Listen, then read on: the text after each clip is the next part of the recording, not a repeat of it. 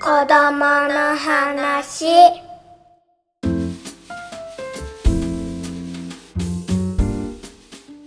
自分らしい子育てのヒントが見つかる音声マガジン子供の話。今月はマンスリーではなくちょっと気になるトピックについて私たちが3人でおしゃべりします、えーお届けするのは私、えー藤沢あかりと、えー、西尾さやかと。赤木真由美です。はいこの3人の編集者でお届けします。えーとはい今日はえー、と4月を終えて、あのメンバーの中でも2人がね新1年生のお母さんということで新1年生怒涛の4月を本音で振り返りということでこんなことが大変だったよとか実際経験してこうだったよっていうのをちょっとざっくばらんにおしゃべりできたらと思うんですけど、えー、とちなみに私は今、えー、と小学3年生になるんですがお二人は今年1年生迎えたということで、うん、えっ、となんか大変だったこととかどうですか？いやーとにかくバタバタしたなーっていう感じで。この何何がバタバタだった？あの何がバタバタって、えっと振り返ったらこう学校からのもうあのスパルタな「バルタ？これ読いてください」「お名前これつけといてください」みたいな、うんえっとあとは書類に記入して何日までに戻してくださいっていうのを、もうなんかひたすらひたすら打ち返していたら、あうん1ヶ月終了みたいな感じでした。うん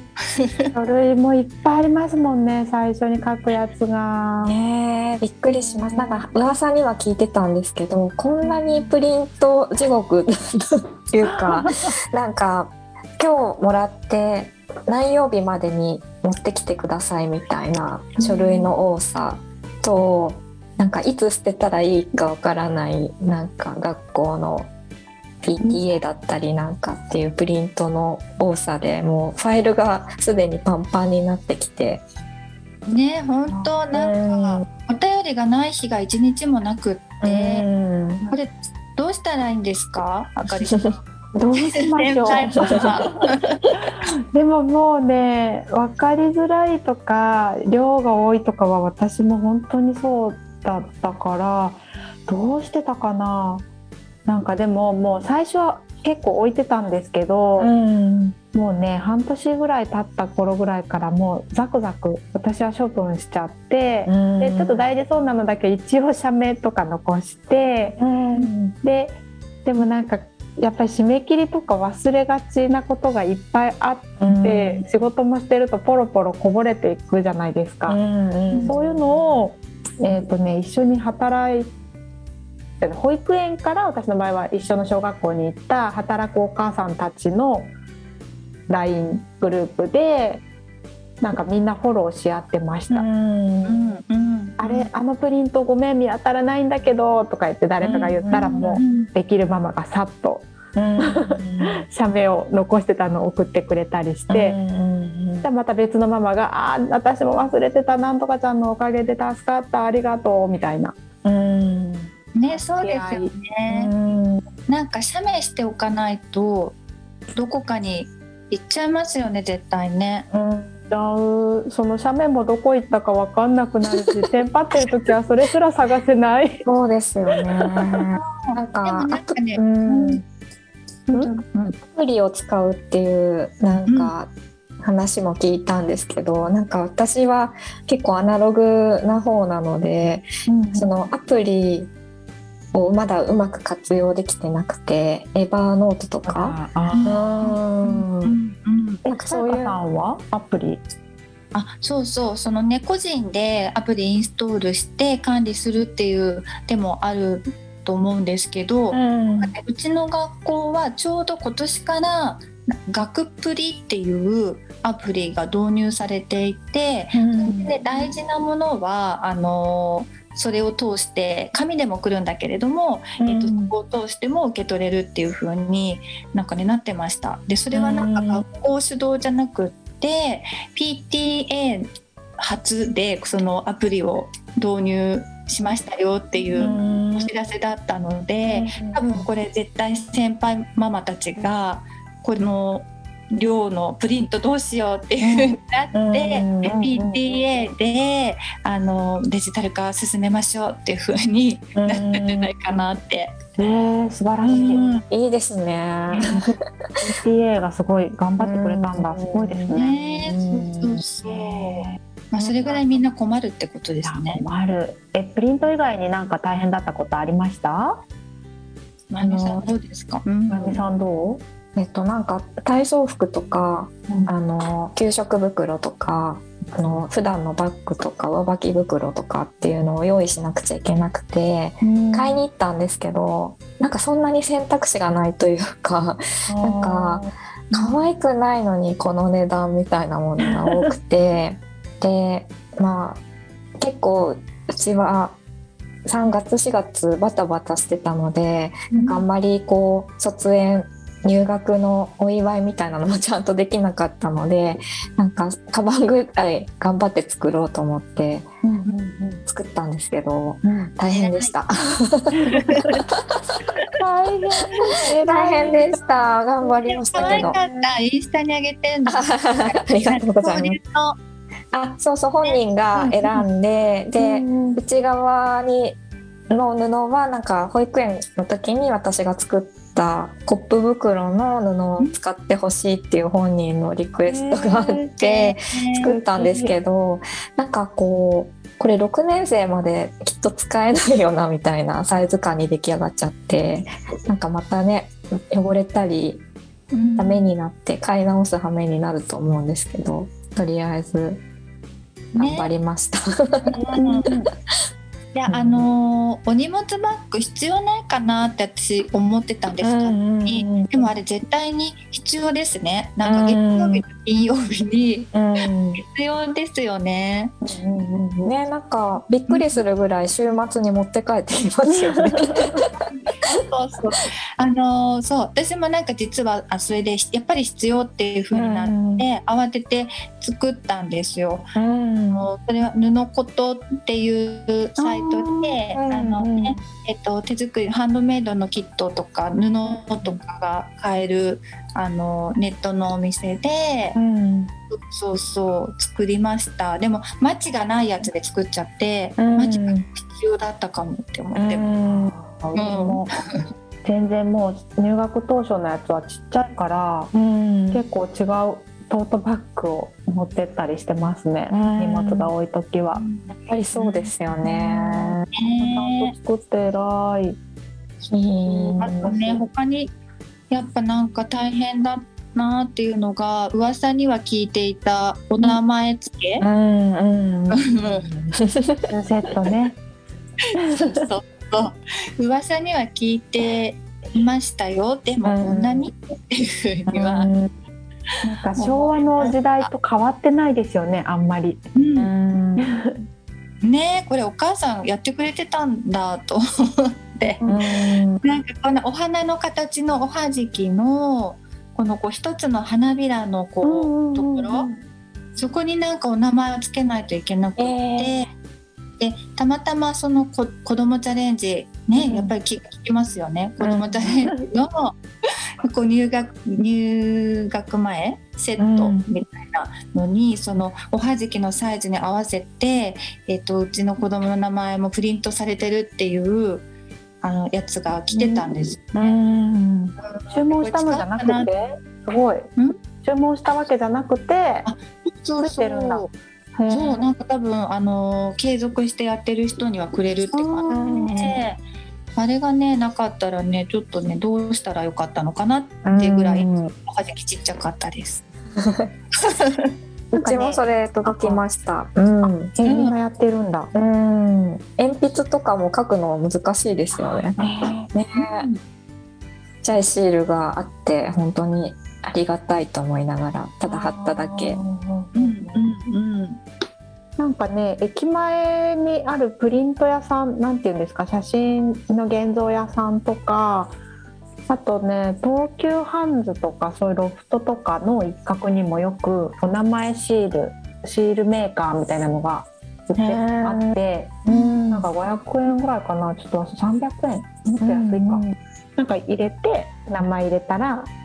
そのミニミニシールが出てくるみたいな。へえ2年生になってからククのカードに名前つける時はそれ使いました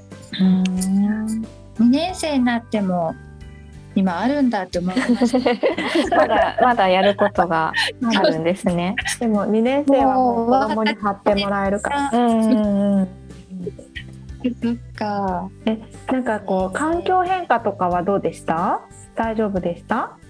まゆみさんはどうですか？うちは、えー、と保育園に通ってたんですけど3月の末まで6時半まで見てもらってて、でふと全然入学式が7日だったのかな。それまでの間学童に行かなきゃいけないっていうのがすっぽり抜けていてでいきなり次の日学童うん。でやっぱり子供もなかなか長時間になるのでついていけないじゃないですか。でお弁当持たせて行かせたんですけどちょっとなんかコロナ対策もあって結構厳しくてなんか一言も喋っちゃいけないっていう学童でで一人で何時間8時間とかいて、もうつまんないから行きたくないってなってしまって。で春休み中ってやっぱり長時間になるので、うちはそれでちょっと学童お休みしようかっていうことで入学式までは家で過ごしましたね。うん。えご飯の時以外も喋って喋っちゃダメなんですって。えー一人で遊ばなきゃいけないっていうちょっとかなり厳しい学童で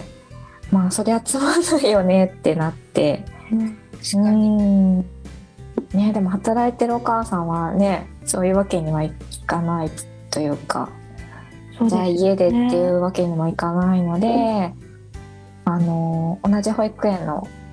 ママとちょっと連絡し合って一日ずつお互いの家で見たりとかして乗り切りましたけどうん助け合いですねなんかね。そうですね。うんやっぱり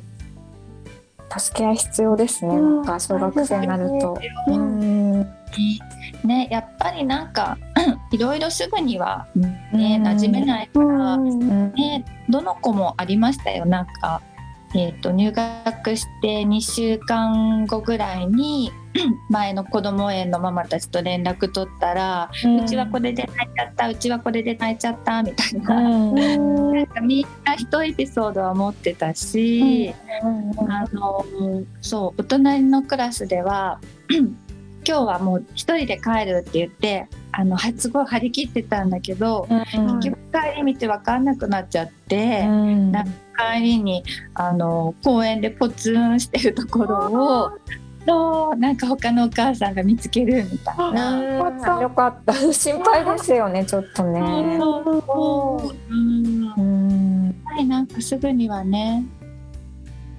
って感じですようね。ん。そっか、ね、他にありました？働き方とか仕事しながらだとやっぱりね、こう保育園って至れり尽くせりだったなっていう気が。本当になんかありがたかったなって改めて思いますよね。なんかまだ1年生なのでもう給食終わったら割とすぐ帰ってきちゃうというか、そうね。1時ぐらいにそうなんですよね。で、まあ、どうしても学童に行ってもらわないと仕事があって無理っていう時は行ってもらってるんですけど1時に帰ってきちゃうとなるともうなんか前倒しでやらないとうんなんか帰ってくるとやっぱりすごい集中して仕事をするっていうのがなかなかできないので。うん朝朝出るのが早くなるじゃないですか小学生って。あの今までうちは9時半にお見送りに行ってでなんだかんだで仕事スタートできるの10時ぐらいかなって感じだったんですけど、今もう8時前にうちは集団登校なのであの家を出ていくので頑張れば8時半ぐらいから仕事ができるっていう風に変えていかなきゃなって今ちょっといろいろ考えてるところですかね。なるほど。うんなんかその働く時間っていうのではさやかさんもあれですよね。そうそうそうなんですよ。なんかねその小一の壁みたいなことをずっと聞いてたし、なんかあのーねなんとなくこ子供が自分の手元を離れてっちゃうみたいなこともなんかどんどん想像できるようにななってきちゃったみたいなのもあって、ね、やっぱりなんかもう少しこう時間をそこに